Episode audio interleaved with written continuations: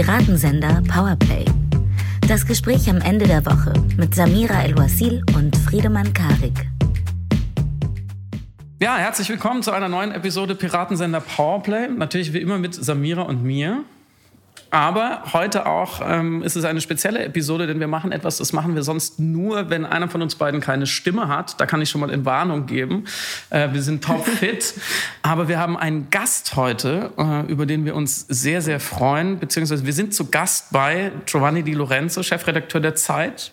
Hallo. Vielen Dank, Vielen Dank dass wir hier in, in Hamburg bei Ihnen in der Redaktion sein dürfen. Für uns ist das auch ein Experiment, wie ihr wisst da draußen für Sie gewissermaßen nicht. Sie sind ja wirklich auch schon seit langem selber Gastgeber, auch bei Radio Bremen. Aber noch nie bei einem Podcast. Ach so, doch einmal, einmal.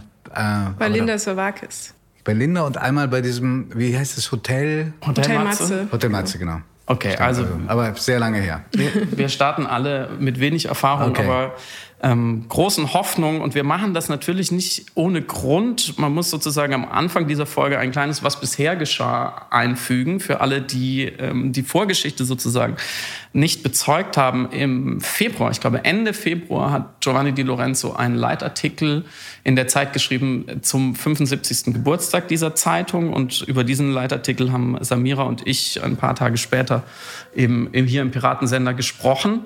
Und dann, Samira, darf man sagen, dass wir erstaunt, aber auch sehr, sehr erfreut waren, als wir einige Tage später eine E-Mail im Postfach hatten von einem gewissen Giovanni Di Lorenzo, der tatsächlich unseren kleinen Nischen-Podcast gehört hat und sich gemeldet hat, oder Samira? Genau richtig. Wir hatten ja in dem Podcast den Leitartikel auch kritisiert und einige Stellen eben angemahnt und ähm, uns äh, auch gewundert und waren auch ich war sehr kritisch, muss ich noch dazu sagen, bin wirklich an manchen Stellen ja, war ich, äh, habe ich meinem, meiner Verwunderung im Ausdruck verliehen. Und dann hat mir eben Ihre Nachricht, Herr äh, Di Lorenzo oder Giovanni wollten mir ja sagen. Und es war so eine wunderschöne Nachricht, weil sie auf dem aufbaut, wovon wir selber auch denken, wovon zu wenig gerade in aktuellen Debatten stattfindet. Also ein Nachvollziehen unserer Punkte, aber auch gleichzeitig eine Handreichung und ein Wunsch, in den Dialog zu treten über genau die Kritikpunkte, die wir geäußert hatten. Und ähm, deswegen war, also natürlich, was auch, muss ich ehrlicherweise sagen, auch schmeichelhaft, äh, quasi äh, diese, diese, diese Beantwortung unserer Kritik zu erfahren. Aber gleichzeitig ähm, fanden wir das eine wunderschöne Chance, jetzt mit Ihnen genau darüber zu sprechen und über gröber die Themen, die eigentlich das alles tangiert, nämlich die Cancel Culture, die Debattenkultur in Deutschland ähm, und das äh, progressive oder liberale Motiv, was wir eigentlich alle auch verteidigen wollen in den aktuellen Diskursen. Und damit herzlich willkommen. Ja, Dankeschön. Das ist total schön, dass ihr nach Hamburg gekommen seid. also, lange Anreise. Sehr gerne. In sehr schwieriger gerne. Zeit und äh, sitzen hier mit dem gebotenen Abstand zueinander, frisch getestet. Ja, also genau. ganz äh, in, äh, in dieser Hinsicht kann man uns schon mal nicht am Zeug flicken. Im, und im äh, großen Konferenzraum äh, mhm. der Zeit, der eine lange Geschichte hat, weil äh, in diesem Gebäude saßen, ähm, als es so notdürftig wieder errichtet wurde, nach dem äh, Zusammenbruch des ähm, tausendjährigen Reiches, das war hier ein Propagandahaus, mhm saßen alle ähm, wichtigen Redaktionen der Stadt. Mhm. Äh, Stern, Spiegel, ganz am Anfang äh, der NDR und das Hamburger Abendblatt. Und in der Holzwand hängt noch der Rauch der Zigarren von äh, Rudolf Augstein und Henry Mann. und die haben wir, als wir das vor, vor Jahren renoviert haben, auch deswegen erhalten. Das ist sehr schön. Es könnte keinen besseren Ort geben eigentlich für dieses Gespräch. Aber ähm, es ist lange her. Das ist so. es, ist, es ist lange her. Wir versuchen die Tradition ein kleines bisschen fortzuführen. Ich glaube, was uns beide gleichermaßen interessiert, und Samira hat es eben schon angeschnitten, und ich habe das bewusst so positiv ausgedrückt, dass wir uns gefreut haben über ihre äh, doch kritische E-Mail, ihren Widerspruch. Warum haben Sie uns geschrieben. Ich gehe nicht davon aus, dass äh, in der Zeit jede Woche ähm, ungeduldig auf die nächste Episode Piratensender Powerplay mit Karik und El Wasil gewartet wird, vielleicht bei manchen. Ähm, ich denke, Sie haben auch genug andere Dinge zu tun und trotzdem haben Sie sich wirklich die Zeit genommen und das hat man der E-Mail ganz deutlich angemerkt und, und die Muße, nochmal ganz detailliert auf manche Punkte einzugehen, über die wir vielleicht auch noch sprechen werden. Was hat Sie da berührt oder was hat Sie aktiviert? Na, ich hatte so sehr, also weil ich sie beide einschätzen konnte äh, und wir natürlich aus uns in Blasen bewegen, die verwandt sind, mhm. ähm, war ich so verwundert oder in meinem Empfinden mir nicht erklären konnte, wie man das so missverstehen kann. Mhm.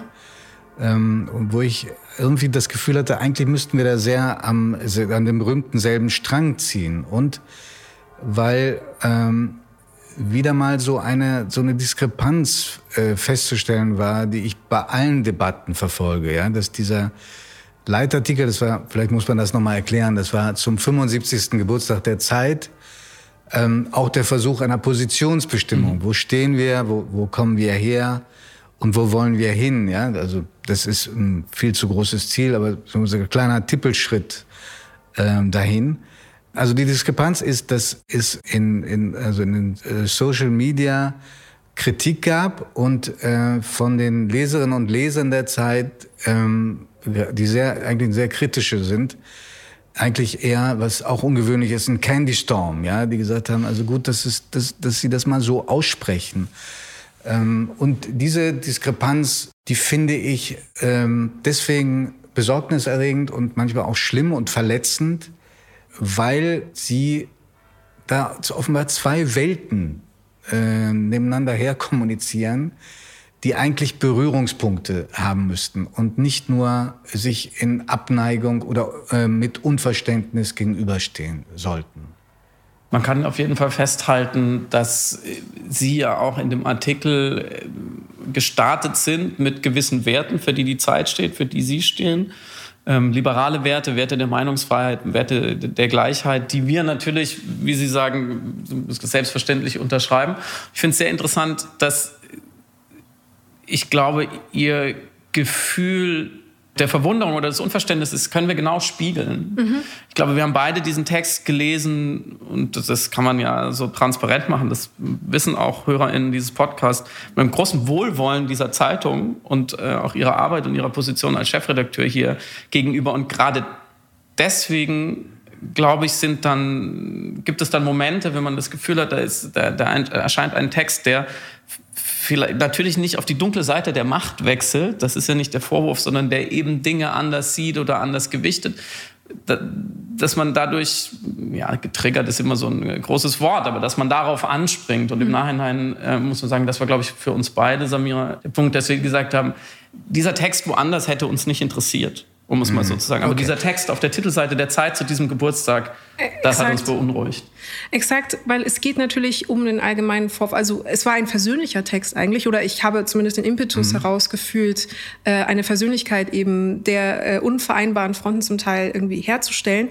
Aber er argumentierte nichtsdestotrotz an manchen Stellen für mein Empfinden an dem Thema vorbei, was zum Beispiel die Cancel Culture im Allgemeinen angeht. Also wir mhm. haben ja einen Diskurs darüber jetzt schon an mehreren Stellen geführt, was jetzt alles dicht machen zum Beispiel anbelangt oder jetzt Boris Palmer oder eben andere Beispiele. Und gleichzeitig werden oft auch so akademische Beispiele herangezogen, wo zum Beispiel eine Vorlesung nicht stattfinden durfte oder es gab demonstrierende Studierende.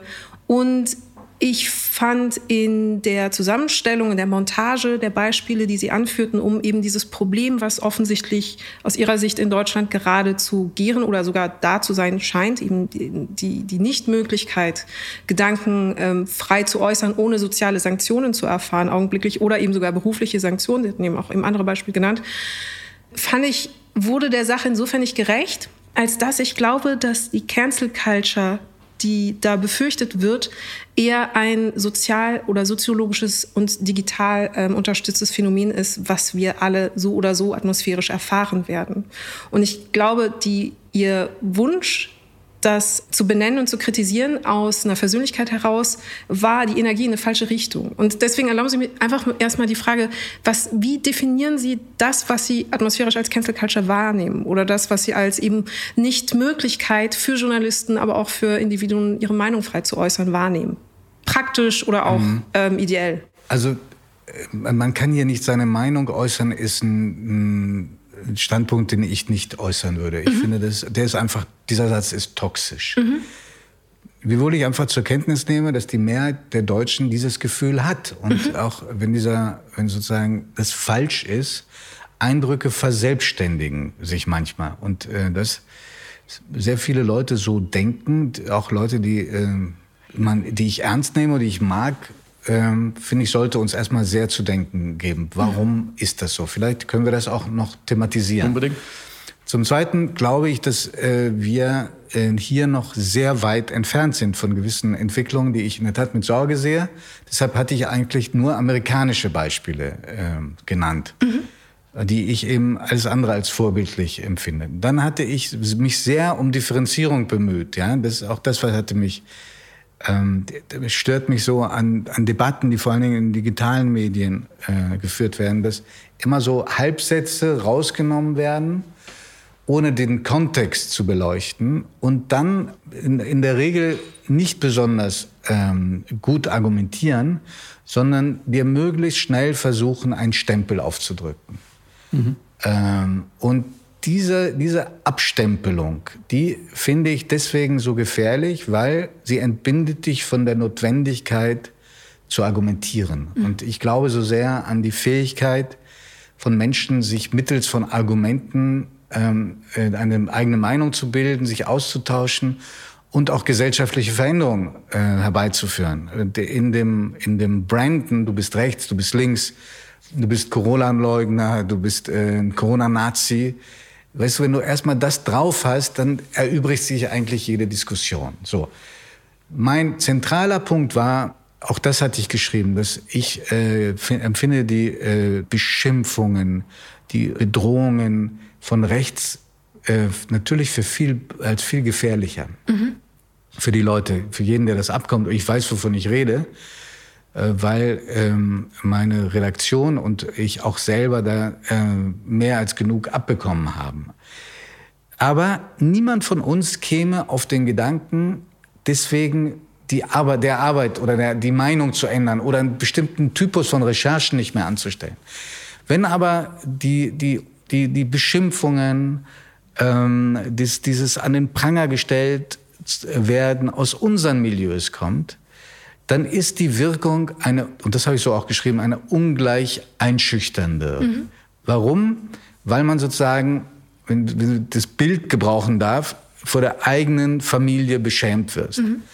Und deswegen tut das dann sehr weh. Und ähm, meine Enttäuschung ist, dass, dass äh, Milieus die uns nahestehen, denen ich sehr viel mehr zutraue und die, wo jeder Einzelne auch ähm, in der Regel ein netter Kerl ist, mit dem man reden kann, in der Dynamik der Diskussionsverläufe in Social Media halt auch sehr verletzend und herabsetzend sein können. Und ich weiß, wie sehr Leute, die ich kenne, davon auch getroffen sind. Jetzt hat es gerade die Tochter einer Freundin getroffen, die Woker könnte man nicht sein, aber die sozusagen jetzt an den Pranger gestellt worden ist, weil sie aus wohlhabenden Verhältnissen kommt. Das find, sowas finde ich einfach, ähm, gerade wenn du die Menschen kennst, ähm, entsetzlich. Und es ist in der Wirkung für die direkt Betroffenen nicht weniger verletzend oder manchmal auch traumatisch, als wenn es von einer anderen Seite kommt.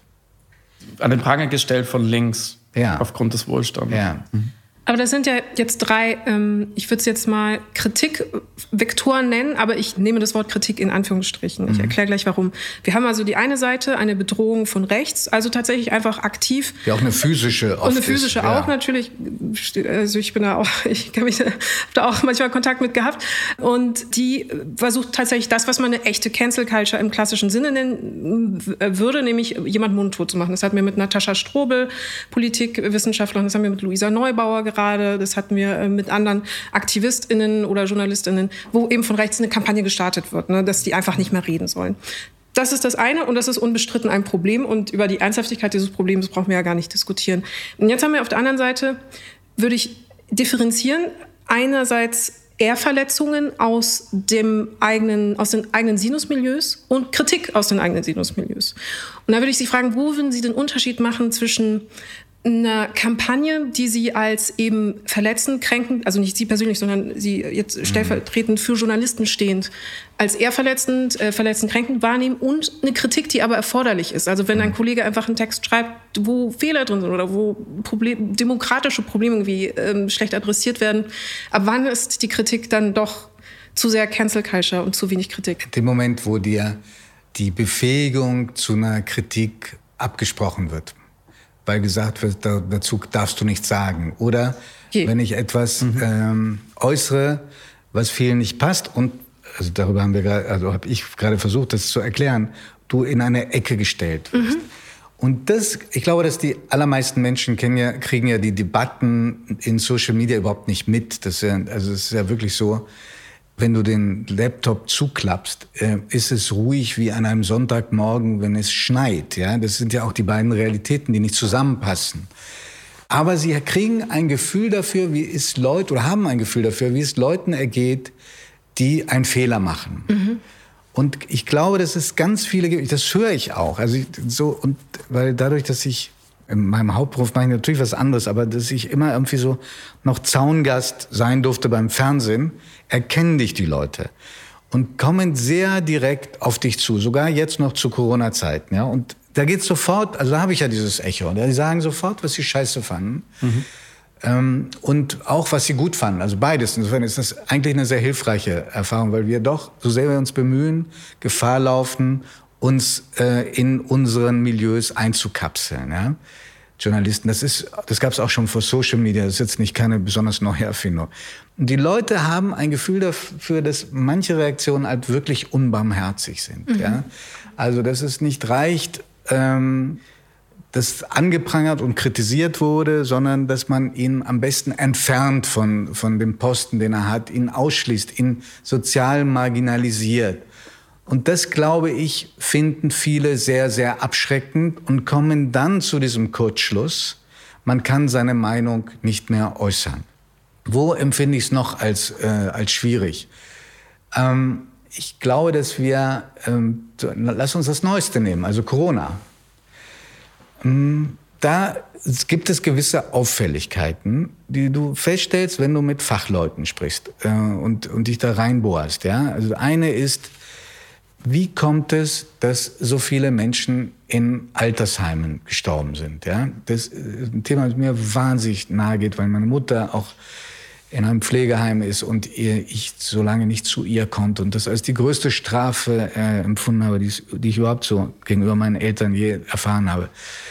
Und warum haben sich das so viele angesteckt, obwohl alle wussten, dass die besonders geschützt äh, werden mussten und äh, das auch immer wieder gesagt wurde, wir bringen das Opfer für diese Leute und die starben dann trotzdem in manchen Heimen wie, wie die Fliegen, ja, entsetzlich. Und dann hat man zunächst vermutet, es tragen Angehörige das rein. Ja, jetzt weiß man, und die Leute vom Fach sagen dir das auch, es waren ganz oft leider eben auch Pflegekräfte. Aber dafür gibt es auch tausend Gründe. Und, äh, aber das ist kaum thematisiert worden, aus der Angst, das falsche Framing zu betreiben. Und da sage ich, nein, uns hilft ein möglichst hoher Grad von Transparenz, damit man gezielt auch was machen kann. Damit das nicht so vage wird. Das, dieses ganze Corona-Thema ist schon vage genug, weil wir immer noch nicht genau wissen, wo stecken wir uns an. Ähm, und, und es heißt eben nicht, dass man die unglaublich wertvolle und aufopferungsvolle Arbeit der Pflegekräfte, die ich nun wirklich ich hätte beinahe gesagt, am eigenen Leibe mitbekommen habe, gering schätzt. Aber es gibt eben auch etwas anderes, was gefährlich ist. Ein anderes Beispiel. Da, da erzählen, rufen mich auch an, äh, also hochrangige Ärzte, Spezialisten, die sagen, wir haben auf den Intensivstationen manchmal bis, bis zu 90 Prozent Menschen mit Migrationshintergrund. Und dann sage ich, warum thematisiert ihr das nicht? Ja, weil wir dann sofort gesteckt würden in die AfD-Ecke ähm, und weil wir Angst haben vor diesem Ressentiment. Da sage ich auch grundfalsch, weil das hieß, heißt doch nur, wenn ein Bewusstsein dafür steht, müssen wir in gewissen Milieus anders helfen und, und Prioritäten anders setzen. Und daneben gibt es vielleicht auch eine Realität, die uns vielleicht nicht passt, die aber auch existiert dass äh, neben dem Problem der beengten Wohnverhältnisse, dass man sie sprachlich schwieriger erreicht, es auch Menschen gegeben hat, die einfach ziemlich unbekümmert weitergefeiert haben. Das ist nicht okay. Und auch das darf man neben vielen anderen thematisieren. Und deshalb glaube ich, dass so Bereiche entstehen, wo wir nicht so genau hingucken, aus der Angst heraus, ähm, sozial auffällig zu werden in den Milieus, die uns eigentlich am Herzen liegen. Da sehe ich die Gefahren, ja. Und äh, ich habe nicht gesagt, dass das jetzt schon so ist, wie, wie äh, dass das schon die Anwendung von Cancel Culture ist. Mhm. Aber ich sehe Gefahren für unseren Berufsstand, an denen ich nun unglaublich hänge und den ich sehr liebe. Ich liebe meinen Beruf sehr und sehe auch darin einen ganz großen Sinn, nämlich Journalismus, wenn er wirklich funktioniert, stellt, kann nicht nur Welt darstellen, sondern kann durch die Darstellung auch Welt ein bisschen verändern. Aber das ist doch ein, entscheidender, ein entscheidendes Stichwort. Also zum Beispiel das, äh, das Beispiel eben ähm, der hohen Quote von Menschen mit Migrationshintergrund, die ähm, laut äh, Wieler eben äh, sich mit Corona infiziert haben oder auf den Stationen zu finden sind. Was ja auch zahlentechnisch ein bisschen schwierig ist, aber nehmen wir das mal als mhm. Prämisse an, die korrekt ist und zutrifft. Ähm, wenn jetzt argumentiert wird, wir können das auf die und die Art zumindest nicht präsentieren, weil so wie Sie es gerade geschildert haben, wäre es überhaupt gar kein Problem gewesen, das zu sagen, zum Beispiel zu sagen, dass Menschen mit Migrationshintergrund häufiger in Pflegeberufen zu finden sind oder in systemrelevanten Berufen in Supermärkten, sich häufiger anstecken, häufiger öffentliche, Recht, äh, öffentliche Verkehrsmittel nehmen müssen, als jetzt zum Beispiel ein Taxi nehmen zu können und so weiter, beengte Wohnverhältnisse, wäre überhaupt gar kein Problem gewesen, weil der Vorwurf des Rassismus ja dann gar nicht gegriffen hätte, weil Sie gesagt hätten, soziale oder soziologische Umstände oder strukturelle Umstände bedingten, dass das Ergebnis ist, dass Menschen mit Migrationshintergrund eben häufiger infiziert sind. So, das ist das eine. Also hätten sie es einfach so, hätte keiner gesagt, oh, wir müssen aufpassen, dass wir nicht irgendwie die AfD bedienen oder sowas. Das andere aber ich ist nur aber eine Realität beschrieben, dass Ärzte Angst haben, ja. damit rauszugehen damit rauszugehen, ist aus ja trotzdem... Dieser, aus dieser Angst heraus. Ich habe nicht gesagt, das ist meine okay. Angst. Wir haben ja. ja. diese Geschichten gemacht in der Zeit und ich glaube, wir haben auch einen Ton getroffen, der nicht angreifbar war. Wir haben genau. uns große Mühe gegeben. Ja? Genau, genau, genau. Es geht nämlich um die Form. Aber was ich interessant finde, mhm. ist, dass überlegt wird, was mache ich aktiv als Journalist, als Berichter und als Chronist der Gegenwart? Also bilde ich sie ab mit der, in Vollständigkeit, um auch den Informationsauftrag zu erfüllen? Oder denke ich die Wirkung schon mit? So, und Menschen, die dann diese Befürchtung haben, ob es jetzt Journalisten sind oder eben Medienschaffende oder auch in dem Fall jetzt Ärzte, die eine Wirkung mitdenken, denen kann man ja auch unterstellen, dass sie ähm, eine Form von soziologischer Empathie oder Intuition an den Tag legen, die nicht eine von Angst behaftete ist, sondern eine von Achtsamkeit und Wachsamkeit behaftete ist. Also in dem Sinne, dass man sagt, wenn ich es nur so geframed veröffentlichen würde, würde ich für Probleme sorgen für die Person, die es betrifft. Deswegen denke ich nochmal drüber nach, ob ich das so mache. Und ich möchte ein anderes Beispiel nennen, das Sie äh, wiederum ähm, adressiert hatten, nämlich ähm, der Basketballspieler, der keinen Nachruf ähm, geschrieben oder der seinen Nachruf zurückgezogen hatte, welcher bei Ihnen veröffentlicht werden sollte. Und er hatte das gemacht aus Angst, weil er weiß ist und eben der Basketballspieler Kobe Bryant, über den er schreiben sollte oder geschrieben hatte, schwarz ist. Und dann hatten sie, das hatten, wenn ich, korrigieren Sie mich gerne, aber sie hatten das, sie hatten das mit verwu kritischer Verwunderung zumindest äh, als Beispiel genannt, weil sie ja auch betroffen waren und schlussendlich dieser Text ja dann äh, nicht stattfinden durfte. Ja. Mhm. Aber du, könnte man nicht auch argumentieren, dass der weiße Basketballer das eben mit einer mit einer ansozialisierten Intuition, die er bekommen hat durch die Zeit in den USA, für sich selber beschlossen und wahrgenommen hat, dass es problematisch ist, wenn er aus seiner Perspektive diesen Nachruf schreiben würde für Kobe Bryant, der ein schwarzer Basketballer ist und eben auch für die schwarze Community ein großes Idol und dass er einfach für sich selbst empfunden hat in dem Moment auf Individualebene, dass es problematisch werden könnte. Nein, da, war, da habe ich einfach die Entstehungsgeschichte äh, ja, viel, zu, viel zu gut mitbekommen. Der war genauso wie viele anderen seiner Mitspieler oder ehemaligen Konkurrenten war tief erschüttert über diesen Tod und ja. hat, äh, obwohl er nun wirklich anderes zu tun hat, als für uns einen Nachruf zu schreiben, war, hat sofort zugesagt und hat das auch gerne gemacht und ähm, und dann äh, war das das Anraten seiner Berater, äh, seiner seiner Manager, mhm. äh, die gesagt haben, ähm, damit könntest du ja in Amerika Feinde machen, weil mhm. äh, obwohl dieser Nachruf voller Empathie und eine Würdigung ist, wie man sie schöner sich nicht vorstellen kann, weil du selber kein ähm, Schwarzer bist. Und das ist, weil er dann Angst hat. Mhm. Und äh, ich glaube, es ist außerhalb von sehr kleinen Kreisen auch etwas, was, nie, was du niemandem erklären kannst. Das ist sozusagen einer, der mit einem Italiener, mit einem Menschen aus Ghana, mit einem Menschen aus Syrien äh, zusammengearbeitet und zusammengewohnt hat, nicht über den schreiben kann, weil er nicht ähm, dieselbe Nationalität oder dieselbe Herkunft hat. Das ist, ähm, das unterschätzen Sie. Das ist etwas, was ein 99 Prozent der Menschen nicht verstehen können. Mhm. Und, äh, und da ist die große Frage, ob du mit solchen Forderungen, du darfst das nicht, weil ja, du privilegiert bist, weil du eine andere Hautfarbe hast, weil du das falsche Geschlecht hast, deshalb darfst du gewisse Dinge nicht. Äh, was erzielst du damit für eine Wirkung? Da, da denke ich sehr wohl in Wirkung. Mhm. Ich glaube aber bei dem Verschweigen von Problemen löst du kein einziges, sondern du machst sie schlimmer, weil man merkt, dass das irgendwie nicht ganz ausgeleuchtet wird.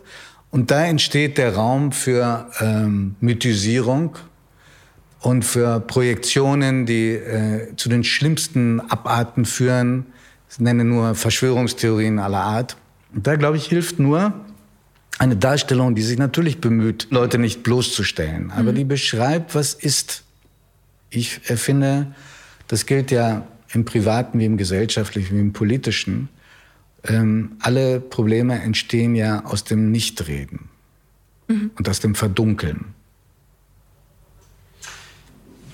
Ich glaube, da sind wir uns einig. Da bin ich nicht sicher. Bin ich nicht sicher, weil. Ich versuche es mal weiter, ja. mhm. weiter äh, zu erkundigen, auszuleuchten, wo wir vielleicht verschiedene äh, äh, Tabus vielleicht doch haben oder auch nicht. Mhm. Ich, äh, ich glaube, dass die, die Entscheidung eines Menschen wie dieses Basketballers, um nochmal ganz kurz bei dem Beispiel zu bleiben, ähm, die ist natürlich in ihrer Komplexität und in ihrer Motivation von außen wahrscheinlich auch für sie auch aus der Halbdistanz nicht endgültig zu bewerten. Was uns, äh, glaube ich, äh, geärgert hat an diesem Beispiel, das in ihrem Text auftaucht, und da lasse ich sie auch in Ruhe mit diesem Text, den brauchen wir nicht äh, äh durchzudeklinieren, war, dass sie das einen Akt vorauseilender Selbstzensur genannt haben. Ja. Und das ist genau ein Begriff, wie ich finde, der eine autoritäre Erzählung aufnimmt. Die es erzählt mir, da draußen findet etwas statt, was die Leute zwingt oder was die Leute dazu bringt, sich selbst zu zwingen und zu zensieren. Wo ja eigentlich in diesem Moment etwas stattgefunden hat, was wir, glaube ich, sagen wir, wenn ich uns jetzt mal so fassen darf, als liberale, linksliberale, äh, antiautoritär geprägte Menschen eigentlich ja auf eine Art erstmal auch schätzen könnten, nämlich eine Reflexion aus einem gewissen Hintergrund, aus einem gewissen Kontext. Wie viel Angst dabei war, ist jetzt eine andere Frage, ob die Angst berechtigt ist, ob vielleicht andere Leute diese Reflexion schon viel früher, viel öfters hätten auch machen sollen, ob das jetzt gerade der Beginn von etwas ist oder die letzten Ausläufer.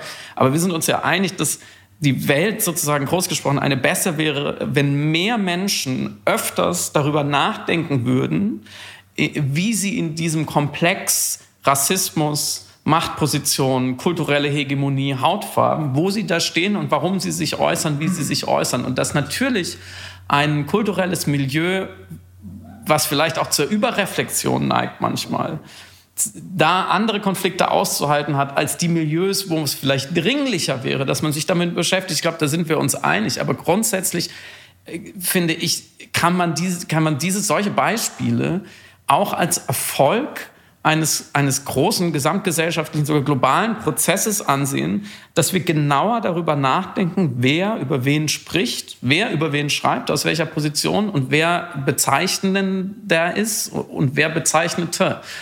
Dass das natürlich auch Auswüchse zeitigt, die uns nicht gefallen oder wo man darüber diskutieren muss, ob es zu weit geht, das ist, ich glaube, da sind wir uns auch alle einig. Nee, ich finde in dem äh, Punkt, das kann man doch äh, in, in, in großem Respekt voneinander festhalten. Wir sind uns nicht einig. Das ist schön, dass wir uns mal einig sind. Da sind wir uns überhaupt nicht einig, weil ähm, das, der Vorgang war gar nicht komplex. Ich habe ihn sehr äh, genau mitbekommen. Da traut sich jemand, der einen liebevollen Text geschrieben hat, auf einen mehr als guten Bekannten, auf jemand, auf einen, einer der größten Sportstars überhaupt, diesen Text in Deutschland zu veröffentlichen, obwohl der Tod in Amerika war, weil er Angst hat, dass er über Social Media Druck kriegt. So, und da sage ich, da sagen Sie, das ist ein Zeichen von gesellschaftlichem Fortschritt. Ich sage, das ist der, kein Fortschritt, sondern etwas, was du niemandem vermitteln kannst und auch etwas, was ich mir nicht wünsche. Wenn Sie anmahnen, dass ähm, es eine wachsende Sensibilität geben muss für das, was es bedeutet, mit einer bestimmten Hautfarbe auf die Welt zu kommen oder mit einem anderen Distinktionsmerkmal. Da bin ich sehr bei Ihnen. Ich habe mitgebracht, hier auf dem, auf dem Tisch liegt ein, ein Buch von einem Kollegen vom Bayerischen Rundfunk, mhm. Äh, der ein Buch geschrieben hat, ich zitiere das, ein Neger darf nicht neben mir sitzen. Das war ein Zitat, äh, das ihm ein, ein Kind aus der äh, glaube ich, ersten Klasse an den Kopf gehauen hat, gleich am ersten Schultag, ja. Und dieser ähm, Roger Reckless ist ein Künstlername. Mhm. Der war bei mir in der Sendung und ähm, ich habe also sein sein Buch besprochen mit ihm und dann das hat mich so beeindruckt, was er äh, da geschrieben hat. Ich habe durch dieses Buch so sehr verstanden, wie nicht nur diese Verletzung nachwirkt und diese Diskriminierung, sondern wie das nicht aufhört und wie es Blicke und Vorfälle gibt, die heute noch das genau wieder triggern, obwohl die Zeiten besser geworden, sagt er selber, ja, dass ich ähm, ihm hinterher auch, nicht hinterher, sondern am Ende des Gesprächs in aller Öffentlichkeit gesagt habe, ich bin durch ihr Buch schlauer geworden und habe dann sogar für irgendeine Werbeschrift für ihn was geschrieben, weil da habe ich was gelernt. Aber sozusagen Exklusion, weil du ähm, entweder einen Fehler gemacht hast oder weil du einer anderen Kultur angehörst oder äh, ein, ein gemeinsames Merkmal nicht aufweist, das finde ich, wirft uns zurück und bringt uns nicht voran. Mhm. Im Grunde, also auf äh, paraphrasierte Art adressieren Sie ja jetzt auch identitätspolitische Debatten, die wir führen, die ja schlussendlich aus Sicht der Kritiker ja zu einer Exklusion bestimmter Sprecherpositionen führt aufgrund identitätspolitischer Merkmale. Ja, den Anfang fand ich aber, es stand übrigens auch, dann höre ich auch ich auf von Text reden, das stand auch drin, die Wurzel von all dem ist richtig. Ähm, ja. Die ist richtig, also insofern also auch die Anfänge der Political Correctness mit allen ihren Auswüchsen, um ihr Wort da aufzugreifen, ähm, und auch das, die, die, Forderung nach Teilhabe und nach gehört werden. Das ist alles sind alles Dinge, die, die, die ich völlig richtig finde. Und ich weiß auch ein bisschen, wovon ich rede, weil ich äh, weiß, was das, was Sie beide nicht mehr wissen, wie dieses Land in den 70er Jahren war, wenn du da äh, hier reingeworfen wurdest ähm, und wie es dir da ergangen ist, wenn du nur sozusagen einen italienischen Einwanderungshintergrund hattest, was du da so erlebt hast. Ähm, und ähm, aber ich halte die, die, die, die Übertreibungen, die Auswüchse, das, was es gesellschaftlich auslöst in einem, auf der anderen Seite, das halte ich für sehr schwierig und manchmal auch für gefährlich. Mhm. Okay, ich, es sind zwei Felder, deswegen muss ich kurz nachdenken, welchen Anlauf ich diesbezüglich nehme. Diese Entwicklung, die Sie wahrnehmen und die Sie kritisieren, also im Grunde genommen eine, eine vielleicht darf ich sagen, Pervertierung der identitätspolitischen Ziele? Ja, habe ich nie gebraucht. Den, also, lassen wir das bei Übertreibung. Übertreibung. Ähm, also die zur Exklusion bestimmter Sprecherpositionen mhm. führt. Ähm, erstens, äh, Identitätspolitik ist ja sehr äh, breit insgesamt aufgestellt. Also es ist gar nicht so ein Monolith. Es, also es ist nicht so, dass alle sagen, der, äh, ich zitiere, alte weiße Mann hat jetzt gar nichts mehr zu sagen zu aktuellen Debatten, sondern es geht allgemein um Partizipation und um eine, wie soll ich sagen, ein Gefühl dafür zu bekommen, wann Sprecherpositionen unbedingt zu einem Thema stattfinden sollten, insbesondere wenn es um die Betroffenheit in Bezug auf Diskriminierung geht. Also wenn wir zum Beispiel eine Fernseh-TV-Diskussion haben zum Thema Rassismus, ist es halt seltsam, wenn man keine äh, schwarze oder von äh, Rassismus betroffene Personen einlädt zu ja. dieser TV-Runde. Ne? Oder wenn wir über Sexismus reden, wäre es seltsam, wenn nur alte weiße Männer, ich zitiere wieder, äh, dort sprechen würden und sagen würden, wie problematisch das ist. Das heißt, wir ja. haben insgesamt ja schon ein Gefühl dafür, dass die Partizipation und ähm, eine Heterogenität in Bezug auf Diskussionsrunden über die Diskurse hinweg stattfinden muss, damit diese Diskurse ja fruchtbar sind. Sonst, also, wenn die Betroffenen nicht quasi die Hand heben dürfen, adressieren dürfen, wann sie in irgendeiner Form Diskriminierung oder Ungerechtigkeiten erfahren, dann kommen wir ja gesellschaftspolitisch eben nicht voran. Jetzt ist es so, dass diese Entwicklung, die wir haben, also einer ausdifferenzierteren, liberalisierteren Gesellschaft, die natürlich den soziologischen Tisch immer größer werden lässt. Ne? Diverser geworden, ja. Diverser, also, exakt. Ich war, ich war an meiner Schule mit meinem Bruder ja. der einzige äh, Mensch mit Migrationshintergrund, das auch nur von einem Elternteil. Äh, wir, der Migrationshintergrund hat kein Mensch da. Wir waren einfach Ausländer. Ausländer, ja klar. Ich Ausländer. auch noch. Ja. Äh, so und ähm, und da, das, wenn, wenn du heute dir die Schulen anschaust, ich sehe es ja an meiner eigenen Tochter, ja. Ähm, das ist ein völlig anderes Land. Und, und manchmal, und manchmal, wie es Ihnen geht, aber ich freue mich manchmal auch, dass es ein anderes Land geworden ist, äh, weil ich finde, dass äh, es sehr viel selbstverständlicher ist, Partizipation und weil es etwas gibt, was in meiner Zeit da, als ich hier rankam, undenkbar war oder fast sehr schwer denkbar, nämlich, dass es Sanktionen gibt für ganz schwere Beleidigungen und Herabsetzungen und Demütigungen von Kindern, die nicht äh, teutonisch äh, genug erschienen, ja.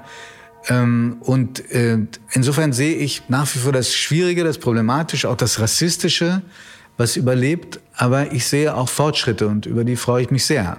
Über die freue ich mich natürlich auch sehr, dass äh, was sich so in den letzten, also ich kann von den 90er Jahren jetzt noch berichten, als ich klein war, habe ich natürlich wahrgenommen, die Integrationsdebatten, Leitkulturdebatte kommt ja auch äh, regelmäßig alle vier Jahre wieder. Nichtsdestotrotz, ähm, also Sie haben natürlich ein ein Startpunkt, der ihnen erlaubt, einen, eine gute, einen guten Fortschritt wahrzunehmen. Diesen Startpunkt habe ich nicht im selben Maße, sondern nach wie vor erlebe ich natürlich. Den Startpunkt hatte ich nie.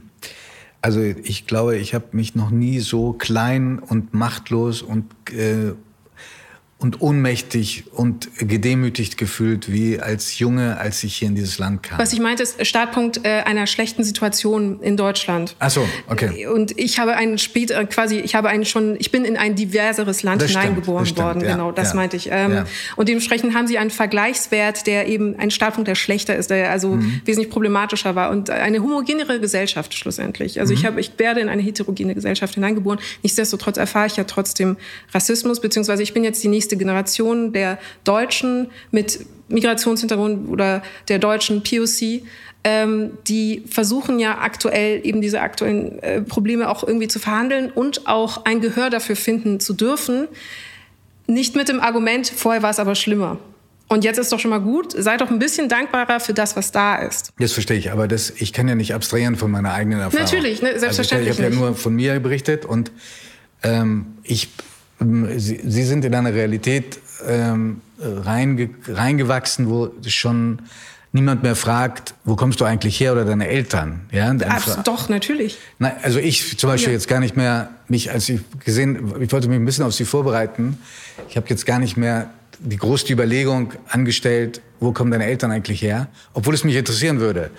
Sie ähm, nicht, aber ich, also ohne Übertreibung, ich werde jeden Tag, wenn echt? ich im öffentlichen Raum unterwegs bin, in der U-Bahn, beim Friseur, beim Arzt, wer, ist das, wenn ich ein Taxi, jede Taxifahrt, Ah, äh, jetzt benutze ich ja eine Taxi-App, deswegen steht da auch mein Name. Okay. Und dann, ah, interessanter Name, wo kommen Sie denn her? Und dann sage ich, aus München. Also, ja gut, aber wo kommen Sie denn wirklich her? Wo kommen denn Ihre Eltern das her? als, als äh, also gibt es so eine Art von Fragen, die Sie als wirklich aufrichtig, neugierig, in zugewandt empfinden oder empfinden Sie das nur als nervig und feindselig? Nein, als feindselig. Selbst, also da müssen wir auch unterscheiden. Also es gibt natürlich eine sogenannte Mikroaggression oder sowas. Das ist das eine. Und ich würde dann nicht sagen, diese Person ist ein Rassist, weil sie es gewagt hat zu fragen, wo ich herkomme, obwohl doch offensichtlich ist, dass ich Deutsche bin. Das ist ein Quatsch. Das ähm, feindselig, also auf gar keinen Fall. Was ich aber natürlich jedes Mal mit der Frage erfahre, insbesondere nicht mit der Frage, woher kommst du? Und ich antworte München und eher mit der Folgefrage, woher kommst du wirklich, dass ich natürlich immer als Agentin der Andersartigkeit dann zu dem Zeitpunkt markiert wäre, wo ich da sitze und eigentlich mich als Deutsche fühle. Das heißt, ich muss jedes Mal mich damit auseinandersetzen, dass die Person mich phänotypisch immer noch nicht als Deutsche wahrnimmt.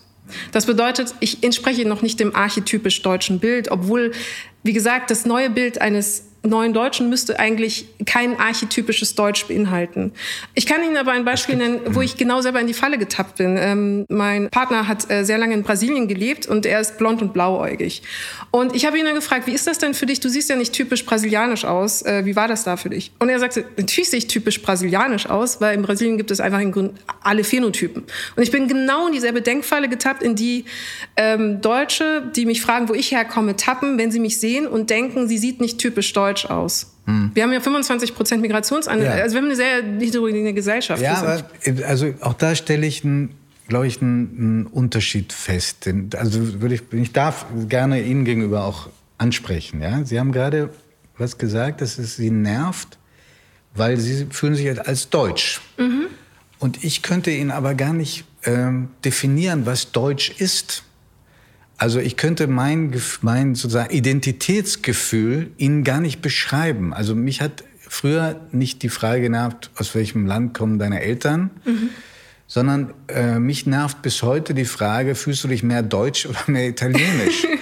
und, die nervt mich äh, auch, die Frage. Und, äh, und ich wollte das, das, das kommt auch von sehr netten, weil ich einfach, die macht mich so hilflos. Ja. Weil ich sage, was ist das, ist das Italienisch, wenn ich dir jetzt irgendwie ein Kompliment mache oder wenn ich sage, komm äh, zum Pasta-Essen zu uns, ja? Und ist das Deutsche, wenn ich irgendwie nachdenklich aussehe? Ich kann damit überhaupt nichts anfangen. So, ähm, und da kommen wir aber jetzt zu einem sehr wichtigen Punkt, der, äh, der glaube ich, Identitätspolitik auch äh, berührt. Ich glaube nicht an geschlossene kulturelle Prägungen. Mhm die eine Identität ausmachen. Mhm. Und wenn Leute zu sehr darauf beharren, dass das die entscheidende und alleinige Prägung ist, dann sehe ich eben, auch wenn das total unbeabsichtigt ist, da, da sehe ich die Gefahr einer Nähe zu rechten Denkmustern, die ja auch von einer äh, völlig aberwitzigen ähm, kulturellen Homogenität ausgehen. Das mhm. ist ja sozusagen die Voraussetzung für ihre ganzen Ausgrenzungsbestrebungen. Ja? Also Sie sind in dem Benutzen dieses Wortes, äh, ich fühle mich aber deutsch, äh, viel weiter als ich. Mhm. Aber Identitätspolitik ist gar nicht so essentialistisch, wie Sie es jetzt äh, anmuten lassen, zumindest. Äh, Moment, Moment. Mhm. Weil ähm, in identitätspolitischen Debatten, unabhängig davon, äh, ob wir jetzt über Kultur sprechen oder Geschlecht oder sexuelle Orientierung oder Klasse, das ist übrigens auch ein Faktor, ähm, diese ja. Aspekte im sozialen Kontext erst salient und dann gesellschaftspolitisch verhandelbar werden. Das bedeutet, wenn sich eine Frau für die Rechte von Frauen einsetzt und ihren identitätspolitischen Marker, ich mache hier Anführungszeichen, Frau oder Gender oder Geschlecht, äh, ähm, salient wird in dem Moment, würde die Frau selber nicht auf die Idee kommen, sie ihre eigene Identität nur auf ihr Geschlecht zu reduzieren. Wir sind ja alle eben, wir haben verschiedene Blaupausen unserer Existenz, in der wir versuchen, im öffentlichen Raum irgendwie ähm, uns selbst zu verhandeln und auch in Interaktionen, in kontextsensitiven Situationen irgendwie klarzukommen. Aber natürlich werden einige Aspekte, wie zum Beispiel Phänotyp, der ja optisch sofort bemerkt wird und dann eben adressiert wird, ähm, irgendwie äh, zu, zu, zu verhandeln in diesen Debatten, die wir ja führen. Das nur um zu sagen, Identitätspolitik ist nie im Gegensatz zu rechten Identitären auf die Homogenität eines Aspekts der Identität runtergebrochen, sondern es gibt eben Queer-Bewegungen, ähm, die natürlich dann für die Rechte von äh, queeren Menschen sich einsetzen, aber die sagen nicht, das ist alles, was mich definiert, umstand, dass ich äh, äh, gleichgeschlechtlich liebe oder sowas. Dafür sind wir. Und diese, dieses Zugeständnis an die Debatten möchte ich auch machen, dass keiner so unterkomplex oder so ähm, kanalisiert monothematisch denkt. Aber wenn du sagst, im Umkehrschluss, wenn du sagst, äh, der darf nicht einen Nachruf auf seinen Freund schreiben, weil er oder, oder es der, sagt keiner. Ich da, Moment, das war ja seine eigene Entscheidung. Ja, war seine Entscheidung aus Angst vor, okay. vor negativen. Dann hast du das spiegelverkehrt schon. Spiegelverkehrt schon, aber da sind wir wieder in Diskussionen, wo es um Bezeichnete und Bezeichnende geht. Sprich, diese identitätspolitischen Marker, über die wir sprechen, sind auch immer welche, die erst salient werden von außen in der Betrachtung eines Außenstehendes auf die Person, die sich dazu verhalten muss. Ich möchte nicht sagen, ich als Frau mit Migrationshintergrund möchte zu diesem Thema aber anmerken, dass die Thematik anders ist. Ich nehme mich ja so nicht wahr. Das ist ja nicht Teil meiner Identität, sondern ich nehme das erst in Interaktion mit einer Person wahr, die von außen sagt, ja, aber du bist ja nicht ganz deutsch, deswegen äh, ist vielleicht deine Meinung zu dem Thema nochmal anders oder du möchtest das nochmal anders adressieren. Und nichts anderes möchte Identitätspolitik sagen. Wir möchten eine heterogene äh, Diskussionskultur, die Menschen erlaubt, auch unabhängig von diesen identitätspolitischen Markern, sich am soziologischen Tisch der Diskurse sozusagen beteiligen zu dürfen.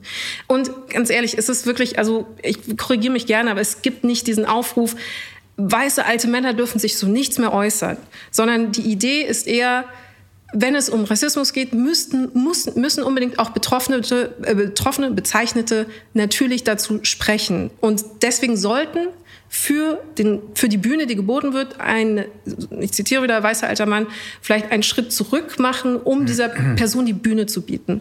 Also nur wirklich so, so oder ich, also ich kenne keine Aktivistinnen, die sagen, wir wollen jetzt nie wieder, das irgendwie, zumal das in einer mehrheitlichen, äh, mehrheitlich weißen Gesellschaft ja auch keinen Sinn macht. Also wir sind ja auch äh, in einem sozialen Kontext, in dem wir ja interagieren müssen. Also wir sind ja auch davon abhängig, dass wir mit der Mehrheitsgesellschaft zusammen ja Bewegungen und Bestrebungen voranbringen ja, können. Deswegen habe ich vorhin von einer autoritären Erzählung gesprochen. Mir, mir fällt das ich bin inzwischen sehr sensibel geworden, was Modalverben angeht. Und auch in diesem Gespräch hier und in jedem Text, in jeder Debatte dazu wird sehr viel dürfen und müssen benutzt. Mhm. Ähm, was mir schon immer zu weit geht. Ich dürfen, da waren wir uns auch am Anfang, man darf in Deutschland sehr, sehr viel, wenn nicht alles, fast alles äußern. Und die Ausnahmen, die wir getroffen haben, die gesetzlich verankert sind, ich glaube, ähm, die haben ihren Sinn und die liegen woanders. Ähm, man, man muss auch nicht wenig müssen, aber man sollte. Ich finde, mhm. da, ich glaube, da liegt ein großes Missverständnis. Man sollte, finde ich, ganz platt gesagt, die eine Runde mehr drehen und sich fragen, ob ich in meiner Position, jetzt von mir ausgesprochen, ähm, als äh, weißer deutscher heterosexueller Mann, als, als sozusagen Teil der vielleicht gerade zerbröselnden Mehrheitsgesellschaft und so weiter und so fort, als der Gruppe, die immer schon die kulturelle Hegemonie hat und sie immer noch hat und sich sehr schwer damit tut, sie abzugeben, da darf oder sollte ich schon äh, lieber einmal zu viel überlegen, was ich wo äußere, wen ich wie bezeichne. Aber ich muss nichts und ich, ähm, ich, ich darf immer noch, immer noch sehr, sehr viel und ich finde mehr als genug. Und auf der anderen Seite ist mein Verständnis für, sagen wir mal, die nächste und übernächste Generation, das postmigrantische Milieu, wie man auch sagt, also quasi ihre Tochter wäre das oder ähm, die kein Wort mehr Italienisch spricht. Die, genau. Ja, das ist natürlich bedauerlich. Ja. Aber dass da eine, eine Wut gerade auch nochmal aufkocht und sich vielleicht auch an Stellen entzündet, wo man es nicht immer so genau versteht oder es sehr viel auch um Sprache und um Wörter geht, weil diese Menschen, die auch jünger sind als ich, oder so alt sind wie ich und noch viel jünger, in einem Land aufgewachsen sind, wo ihre Eltern und Großeltern sich schon kaputt geschuftet haben und sie wachsen auf und sie sehen, wir werden immer noch diskriminiert und wir sehen lange nicht genug Anzeichen, dass das in unserer Lebenszeit anders wird. Und die haben genauer nämlich ihre Erfahrung nicht, dass das Land diverser geworden ist, sondern die haben die Erfahrung des NSU und von Hanau. Die haben die Erfahrung von 2015, von Ausschreitungen, wie wir sie nicht mehr für möglich gehalten hätten, rechtsextremer Natur. Und dieser Tage wieder von einer Statistik, die erschreckend ist, dass die rechtsextremen Straftaten auf einem Rekordhoch sind. Und da brauche ich, will ich gar nicht meine Empathie loben, da brauche ich sehr wenig Empathie, um zu verstehen, dass die anders in Debatten reingehen und vielleicht heftiger diskutieren, als ich es mir wünschen würde. Ja, also das alles, was Sie sagen, ist richtig, unterschreibe ich. Und ich finde, es gibt aber dazu noch ein Und. Mhm. Und das Und ist, dass es äh, Menschen gibt, die schlechte Erfahrungen gemacht haben mit Leuten, die einen Migrationshintergrund äh, hatten.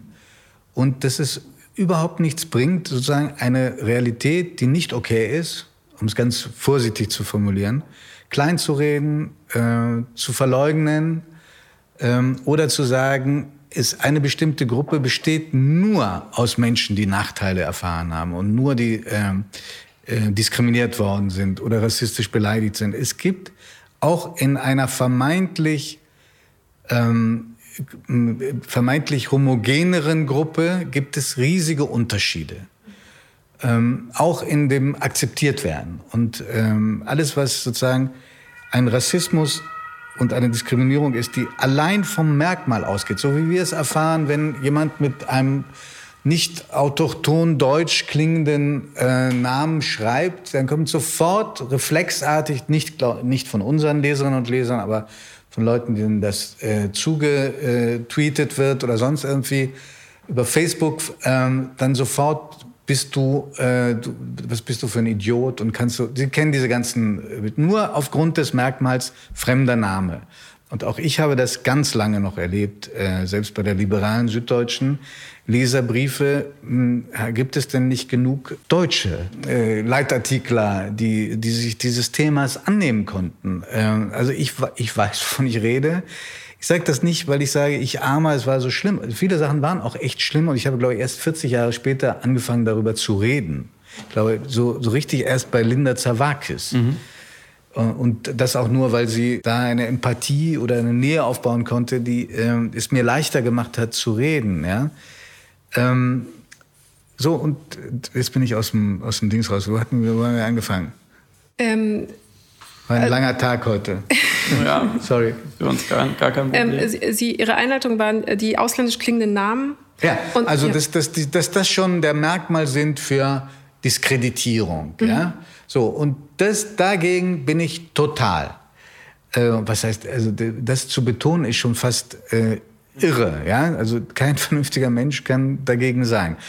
Ich sehe aber, und das, weil, wir, weil unsere Zeit da ja auch langsam zur Neige geht, ich würde, würde ich gerne euch beiden gegenüber erklären, warum ich bei diesem Punkt so empfindlich bin, wenn mhm. es um die Über, Über, Übertreibung geht. Weil ich sehe, dass auf der ganzen Welt die Regime und die populistischen Bewegungen, unter denen wir nicht äh, regiert werden möchten, die einen Horror darstellen, eigentlich zunehmen und nicht abnehmen. Ähm, und ähm, ich glaube, dass Amerika jetzt vorerst auch erstmal nur Biden eine Atempause darstellt. Wir wissen nicht, ob er Erfolg haben wird oder ob Herr Trump oder einer seiner Epigonen äh, dann wiederkommen wird. Und äh, meine Sorge ist, dass wir in, der, in den Auseinandersetzungen in demokratischen Gesellschaften einen Ton anschlagen, der nicht dazu führt, dass wir ähm, als Land, der sich äh, das ein, ein laizistisches, liberales Selbstverständnis, ein tolerantes hat, äh, aufeinander zubewegen, sondern uns trennen und, äh, und uns abspalten voneinander. Und darin erkenne ich einfach keinen gesellschaftlichen Sinn. Mhm. Ich habe auch von meiner eigenen Familiengeschichte einen solchen Horror, wenn ich das da so ganz unwissenschaftlich ähm, äh, formulieren kann, vor rechten Regimen, vor der Macht des Populismus, dass ich sage, wir müssen auch zusehen, dass wir einen versöhnenden Ton am Ende finden. auch, wenn, auch wenn gewisse Veränderungen immer erstmal einen Schub brauchen. Mhm. Der und Schub heißt auch, der tut erstmal weh.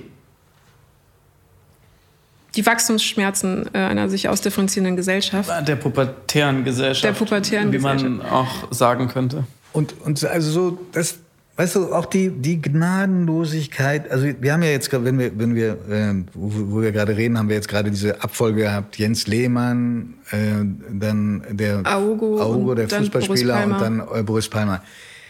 Boris Palmer nehme ich da raus, weil ich finde, er ist alt genug und erfahren genug, um äh, also das, was er jetzt abkriegt, auch ähm, hat er sich zum großen Teil auch einfach verdient. Ja, aber Jens Lehmann, den habe ich auch mal aus äh, aus der Nähe beobachten können. Also das ist irgendwie,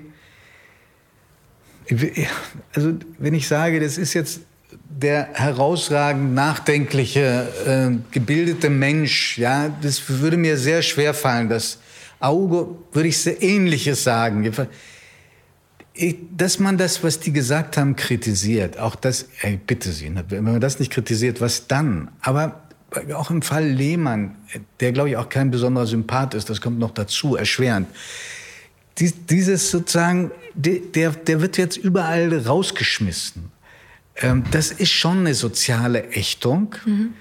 die ganz vielen Menschen Angst macht. Warum? Weil, also das gilt jedenfalls für mich, ich blicke auf unzählige Situationen zurück, wo ich das Falsche gesagt habe, wo ich einen Fehler gemacht habe, wo ich daneben lag.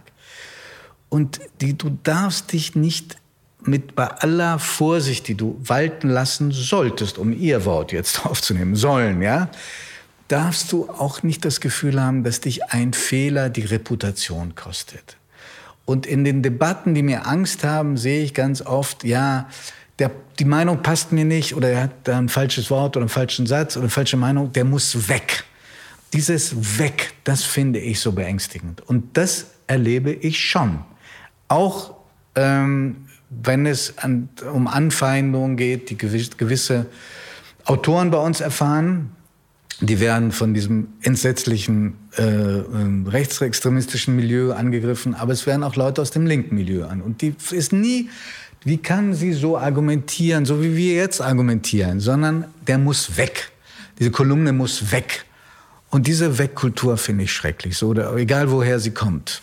Okay, da bin ich auch bei Ihnen. Also ich glaube schon, dass wir ein Maß an äh, erstens Ambiguitätstoleranz brauchen, um sich vermeintlich widersprechende Aussagen auszuhalten und gleichzeitig auch eine Verzeihlichkeit. Aber die Frage ist, wer ist jetzt dafür verantwortlich zu machen?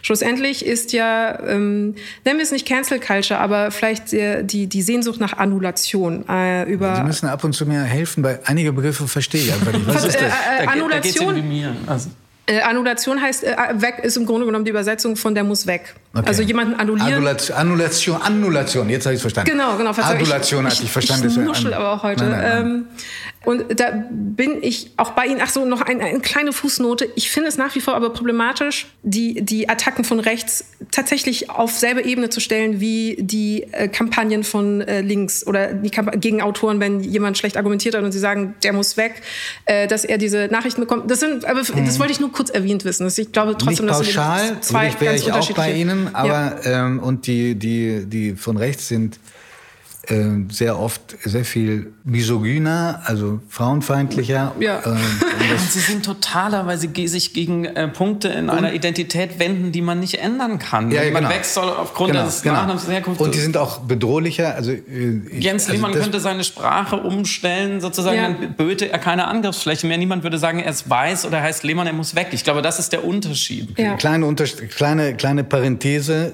Vor, vor einigen Jahren habe ich mal ein Theaterstück initiiert in Hamburg, das dann auch aufgeführt worden ist. Das hieß Chor des Hasses. Und da habe ich Politiker und eine Politikerin ähm, überreden können, mir die Hassmails und Post rauszurücken. Mhm. Und die wurden dann von sehr tollen Schauspielern und Schauspielern vorgelesen. Und das war für das Publikum da entsetzlich. Aber es war auch entsetzlich für diese Politiker, die da waren, weil Normalerweise hält der Apparat das weg. Und dann haben die das in dieser Massierung mitbekommen. Mir tut es heute noch leid, dass da auch Ursula von der Leyen saß. In der Nacht vor ihrem 60. Geburtstag und hörte sich diese Beschimpfung an. Ja? Das ist schon in der Regel ein Kennzeichen der Rechtsextremisten. Aber es gibt eine auch verbal auf die äußeren Merkmale gehen.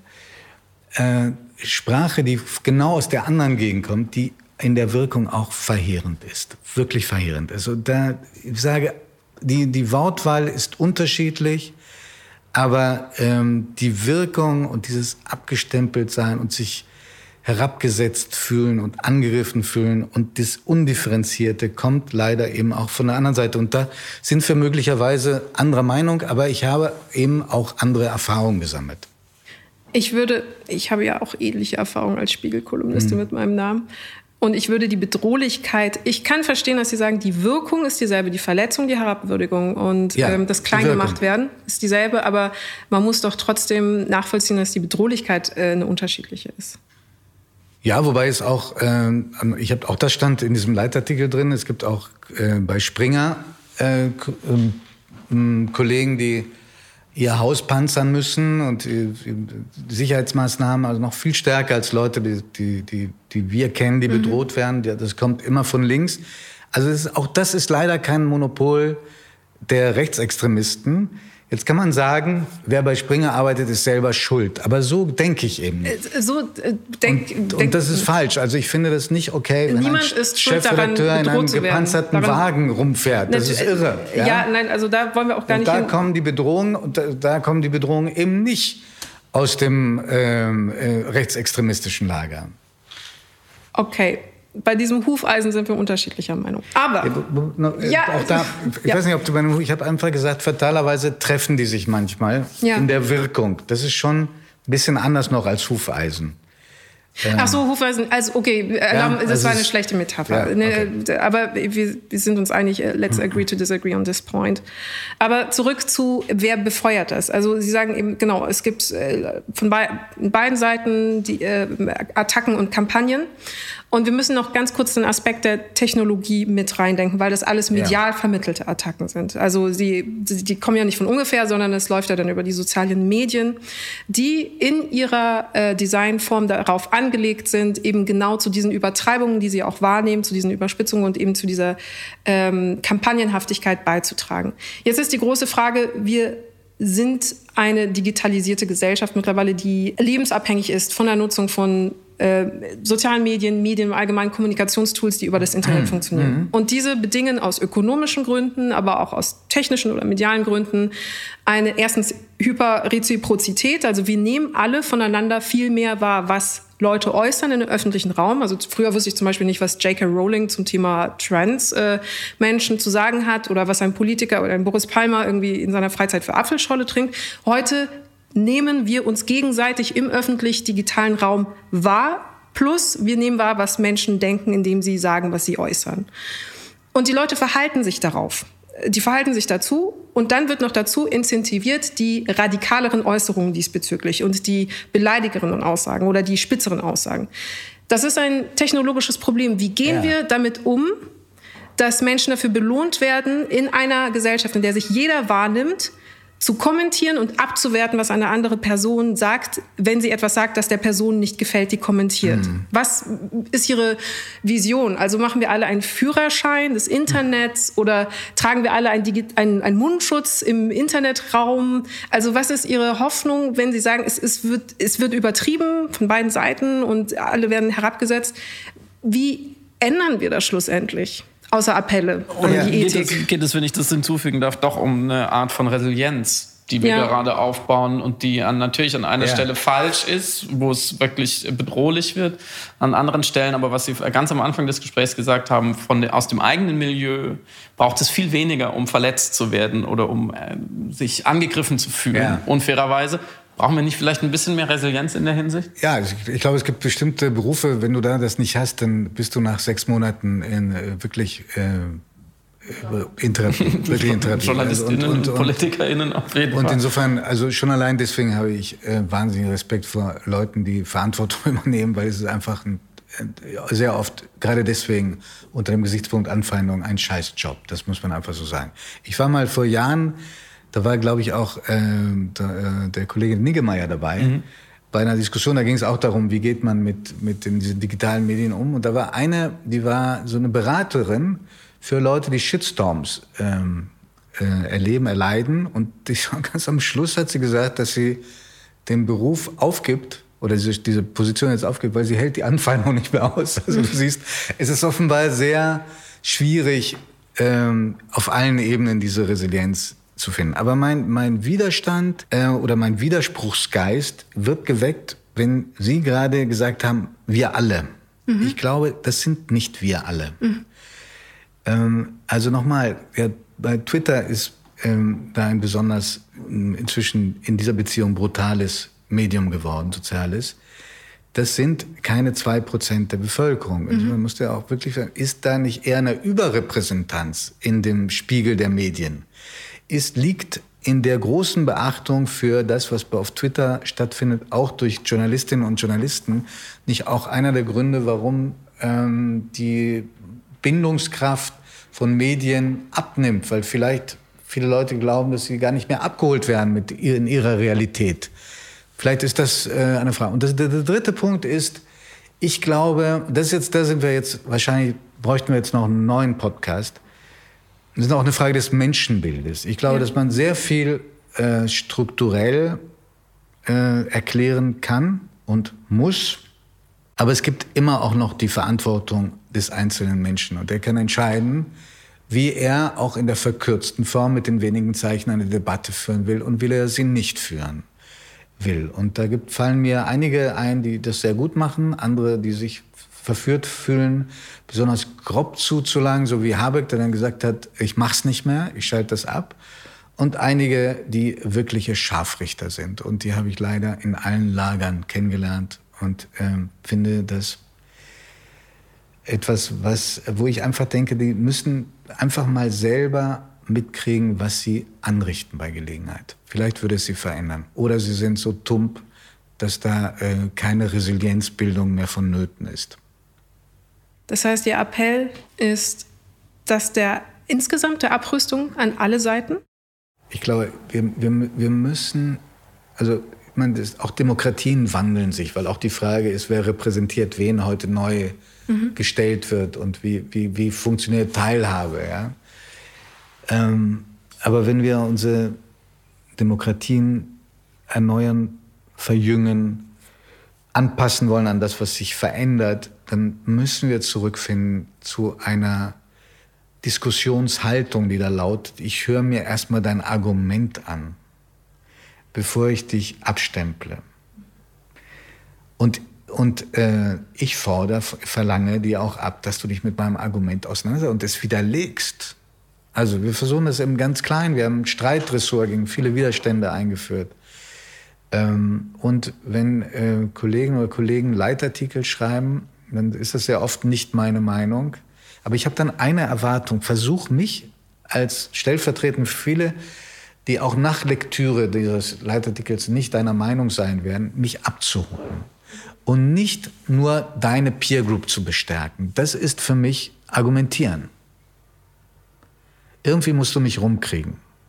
Würden Sie vielleicht, weil wir langsam zum Ende kommen müssen, würden Sie die Zeit, diese Jahre, lassen wir mal Corona außen vor, aber diese heißen Debatten, auch dieser Fortschritt mal wertfrei gesprochen, irgendwohin bewegen wir uns ja, wir wissen nur noch nicht, äh, ob wir es gut finden oder schlecht im Ganzen. Finden Sie die interessant oder anstrengend? Eher. Eher interessant. Also mitreißend. Wobei, wie gesagt, mitreißen heißt, dass du auch weggespült werden kannst. Das wird auch gefährlich. Äh, aber also das, das kann ich nur individuell beantworten. Ich finde, ich bin, es ist, du weißt gar nicht, du, du bedauerst, dass ähm, der Tag eben nur diese 24 Stunden bekanntlich hat, weil es passiert so viel und du musst nur zusehen, dass du genug noch Rückzugsräume hast, um dann auch über das nachzudenken, was du auf allen Kanälen erfährst, ja, und nicht nachplapperst und im Vorurteil erstarrst. Das ist vielleicht das Schlimmste. Im Vorurteil erstarrst und irgendwann sagst, es reicht mir auch. Also das, was ich bis, bis hierhin in meinem Leben akquiriert habe, das reicht mir für den Rest. Das ist der Tag, an dem du alt wirst und manche fangen damit sehr früh an. Wenn Sie ganz ehrlich sind und nochmal dran zurückdenken, als Sie durch welchen Hinweis auch immer unseren Podcast gehört haben und uns dann diese E-Mail geschrieben haben, hat sich das gelohnt? Für das Sie? Gespräch jetzt? Insgesamt, ja, unser Austausch? Äh, natürlich, klar. Also ich hätte sie auch nicht angeschrieben, wenn ich nicht das Gefühl gehabt hätte, dass da äh, zwei Menschen sind, mit denen ich gerne reden würde. Und ähm, also ähm, ich fand das für mich jedenfalls ein Gespräch, was mir was gebracht hat. Es war die Performance von humanistischer Reibung. Deswegen finde ich es auch gut. Das würde ich mal so unterschreiben. Okay. Vielen Dank, Giovanni Di Lorenzo. Vielen Dank auch Danke von mir. Danke euch.